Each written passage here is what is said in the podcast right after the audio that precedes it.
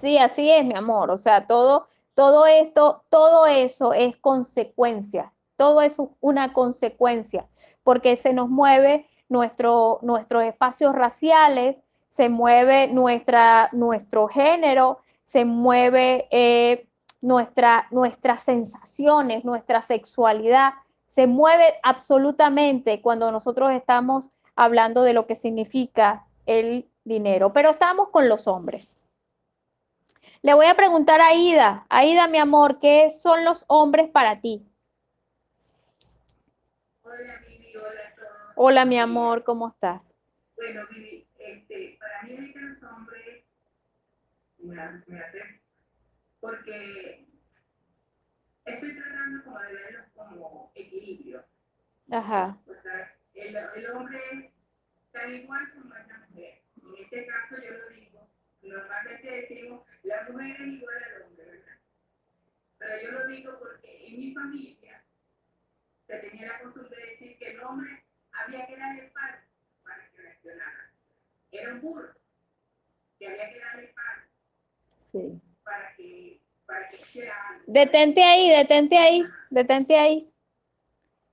Cierto que tú eres de descendencia de españoles que se una se enamoró de un negrito, ¿verdad? Mi mamá. Ah, ah, bueno. Sí, yo soy. Ah, bueno. Entonces, fíjate, y sé que e, es una cosa fuerte, ¿no? Pero en la, la, nuestra condición racial marca muchísimo las historias de la vida. ¿Cuántos de ustedes vienen de eh, ser producto de historias en donde hay unas eh, hijos de dueños de hacienda que se enamoran de los obreros? Ah, pues. ¿Y qué sucede con eso? Bueno, te destierran. ¿Y qué sale de eso?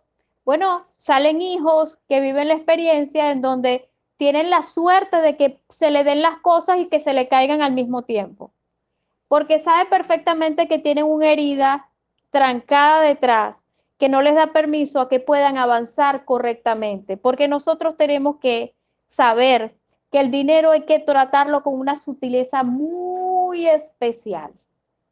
El dinero es como un riachuelo real, así es como lo siento. Un riachuelo real del cual tenemos que despertar la intuición de consentirlo cuando sea necesario, de no darlo cuando sea necesario, de darlo cuando es necesario, de fluir cuando es necesario, de retenerlo cuando es necesario y de dejarlo ir cuando es necesario. Aprender a que eso fluye desde nuestra intuición. Es una condición importantísima que nosotros nos demos la oportunidad de construir esto como un riachuelo real. Bien, a todos ustedes les gusta el agua. Todos nosotros necesitamos agua, ¿verdad? Para vivir. Imagínense que nosotros un día digamos, este, yo no voy a tomar agua porque esa agua no me sirve para nada. Mejor no la tomo. Ese poquito de agua no me sirve para nada.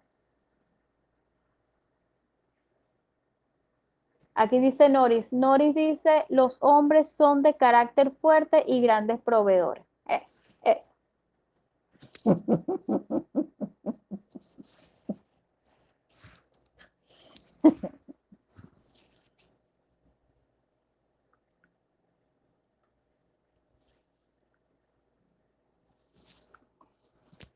Y hay una condición que aunque se está mezclando muchísimos matices esta mañana, nos está hablando de cómo nosotros sin querer en nuestro lenguaje podemos decir, esto no me sirve para nada, tengo que esto ahora es muy normal, no quiero bolívares, porque eso no sirve para nada. Si estamos en Venezuela yo me gano 100 dólares. Eso no me alcanza para nada. Pero es que si me gano mil tampoco me alcanza. Si me gano dos mil, tampoco me alcanza. Me gano tres mil, no me alcanza. No me alcanza nada. ¿De dónde viene eso? Eso viene de la condición que tengo dentro de mí, en donde realmente el hombre daba a casa y mamá quedaba fría como una panela de hielo sin darse el regalo de recibir. ¿Ok? Diga, hábleme, hábleme alguno de aquellos que, algunos de este grupo C, algunos de este grupo C hablan de que esto no me alcanza para nada. ¿Quién será?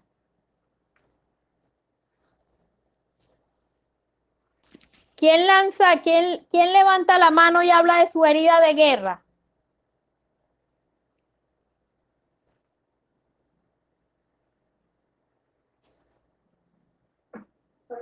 Ah, apareció un valiente. Ajá.